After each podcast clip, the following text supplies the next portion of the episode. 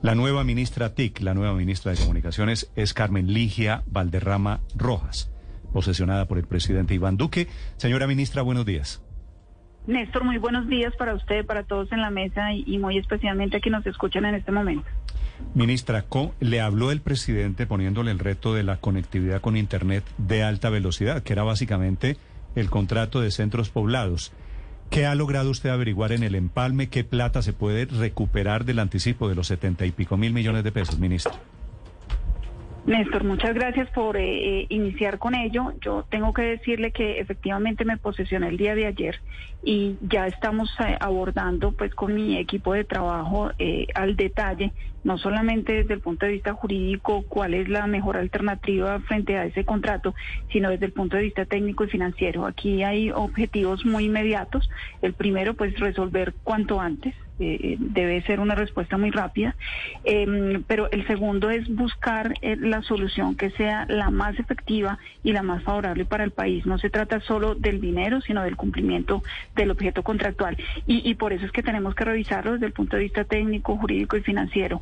Producto de esa revisión muy detallada, con lupa, eh, pues va a ser la decisión que se adopte sobre el particular. De hecho, si me permite, usted lo ha dicho, el presidente ha puesto cuál es el reto y es conectar al país. Y para conectar al país hay muchos programas que están marchando y que de hecho van muy bien. Mi objetivo será cerrar eh, con esas metas que se ha propuesto el gobierno nacional. Y este asunto de los centros digitales y particularmente en este contrato no es el único. De hecho, hay otro contrato que ya está marchando, que se está ejecutando, que se está cumpliendo. Eh, el país hoy tiene eh, más del 56% de hogares colombianos ya con internet fijo y móvil. Estamos trabajando trabajando en, formación de programadores eh, aquí en Colombia que van a garantizar que tengamos más de 100 mil colombianos con esa línea de forma tal que son muchos los frentes, como le digo, que, que pues concentrarán toda nuestra energía en justamente estos pocos meses, como bien lo ha mencionado usted. Muchas cosas, ministra, para poco tiempo, pero antes de seguir con los otros temas, ¿qué va a pasar con el contrato de centros poblados? Usted ya tomó la decisión, sé que acaba de llegar, pero ¿van en la misma línea de la anterior ministra Karen Abudinen de caducar el contrato?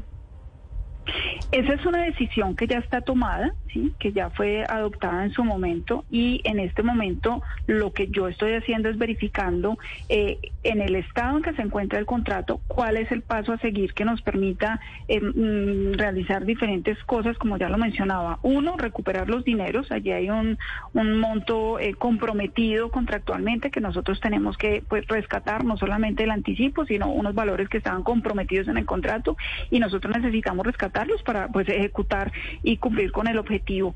Em, eso pues requiere la, revisión técnica, jurídica y financiera con el equipo de expertos. Eh, además, está dado todo nuestro compromiso para apoyar la labor de todas las autoridades de control en lo que les corresponda a ellas. Digamos, aquí cada autoridad tiene una función específica y nosotros haremos la propia, la nuestra, de, hacer efectivo el, contrato, el objeto del contrato de la mejor manera posible y ayudar a que las otras autoridades en lo suyo puedan tomar las decisiones correspondientes de forma tal que todos logremos el mejor resultado. Esa es la idea. Sobre eso, ministra, ¿mantiene la decisión de entregarle el contrato que era de centros poblados a ETV?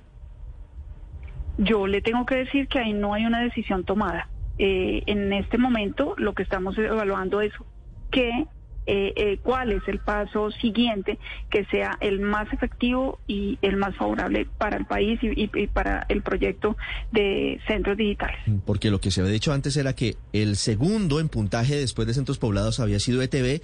La ministra Budín en su momento dijo, ese va a ser el que ejecute el contrato. Lo que usted nos informa a esta hora es que están evaluando qué. ¿Quiénes podrían ser entonces los que pudieran asumir ese contrato, ministra?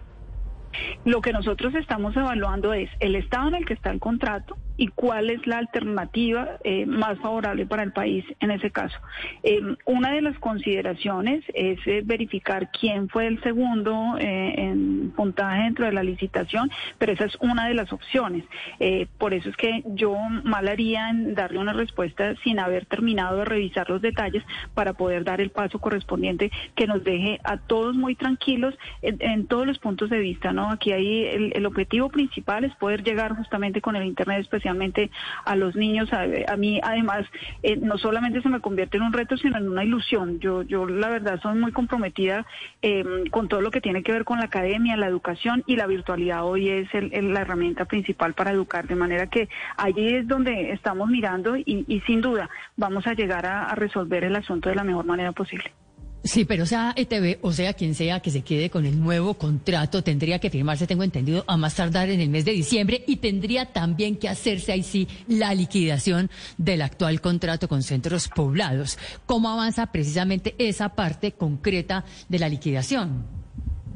Eh, pues mire, justamente eso es lo que yo estoy revisando em, y mm, aquí lo que no debe eh, caber lugar a duda es que haremos lo que corresponda en los tiempos que corresponda. Hay que efectivamente en su momento eh, generar la liquidación contractual, pero para ello pues hay que saber en qué estado está el contrato, en todos los puntos de vista, técnico, jurídico y financiero, no se trata solo del dinero, eh, y con base en eso, pues tomar la decisión. Si, si hay unos términos que efectivamente corren, eh, los cumpliremos con todo el compromiso, claro que sí. Sí, ministra, ya en, en esta condición de, de, ministra de las tecnologías y las comunicaciones, ¿cuál va a ser su posición frente a las plataformas como Uber, Didi, etcétera?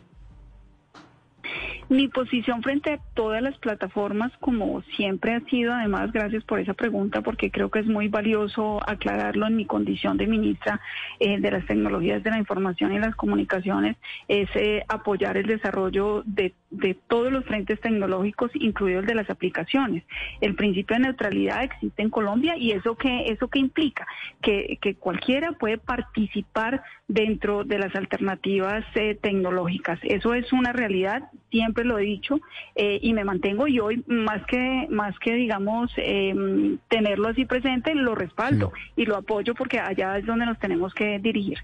Es decir, su posición eh, en, eh, ahora es diferente a la que tuvo cuando fue superintendente de transporte. Se lo digo porque varios medios de comunicación, cuando usted la designaron ministra, dijeron llega enemiga de, de Uber y de Didi y tal. O sea, su posición es distinta hoy en día.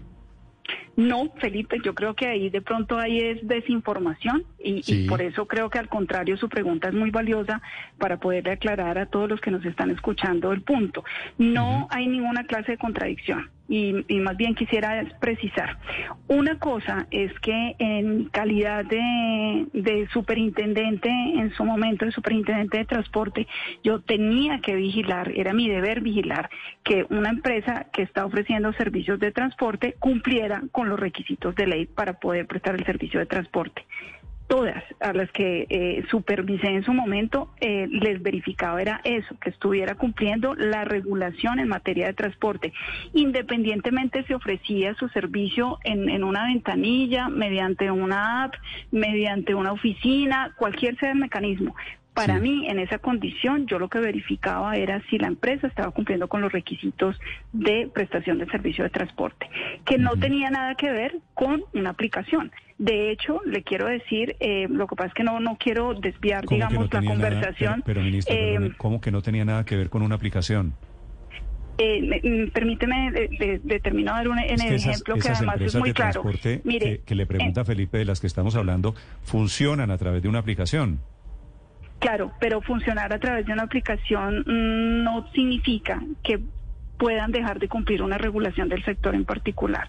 Si me permite, quisiera cerrar la explicación dando un ejemplo muy certero. En el sector transporte hay más de 25 aplicaciones que funcionan, que están registradas y que cumplen con todos los requisitos de ley y que las empresas que prestan los servicios ahí cumplen con los requisitos como prestadores de servicio de transporte, que era lo que se verificaba eh, desde esa perspectiva, que eso no tiene nada que ver con que las aplicaciones sean posibles. Sí, eh, las aplicaciones se pueden desarrollar en todos los mercados, de todas las maneras, pero si yo voy a entrar a un mercado como empresa, yo tengo que cumplir los requisitos de ese mercado. Son dos cosas distintas em, que parecieran lo mismo, pero son distintas. Insisto, una cosa es que yo como empresa que estoy ofreciendo un servicio, tengo que cumplir con unos requisitos de ley para ese sector, en este caso era el sector transporte. Y otra cosa distinta es si lo hago mediante una aplicación o ya les digo, mediante una oficina física o mediante una ventanilla o mediante carteles. O, sí, hay muchas alternativas. Eh, y ahí es donde yo digo que nunca ha habido contradicción. De hecho, eh, participé personalmente en todas las audiencias que hubo en el Congreso de la República em, con todos los agentes y los sujetos pues interesados en estos temas y ahí me escucharon. Yo iniciaba siempre mi conversación, mi reflexión al respecto, precisando cómo el principio de neutralidad como gobierno nacional está respaldado y, y pues, cómo no, hoy como ministra de las tecnologías de la información lo respaldo y por el contrario lo incentivo. A buena hora todos los desarrollos tecnológicos, pero todos esos desarrollos tecnológicos tendrán que cumplir eh, con las regulaciones de los diferentes sectores eh, en los que haya necesidad de cumplir algunos requisitos especiales, ¿no? Que eso ya es otro nivel distinto. Sí, es decir que quienes eh, criticaron su nombramiento porque, comillas, usted está de acuerdo con las plata no está de acuerdo con las plataformas, están equivocados. ¿Usted va a apoyar ese tema?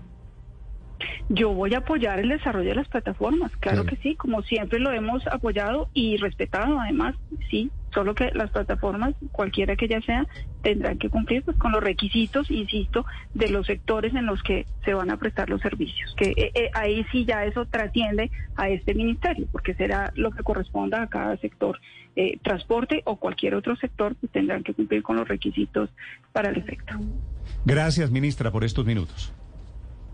No, señores, a ustedes muchísimas gracias y, a buena hora poder aclarar a todos los colombianos cómo tienen un Ministerio de las Tecnologías de la Información y las Comunicaciones, pensando en ellos, pensando en mayor conectividad en el país y, y llegando a logros mayores de los que pues teníamos hace ya unos años. Muchas gracias para todos, muy feliz día.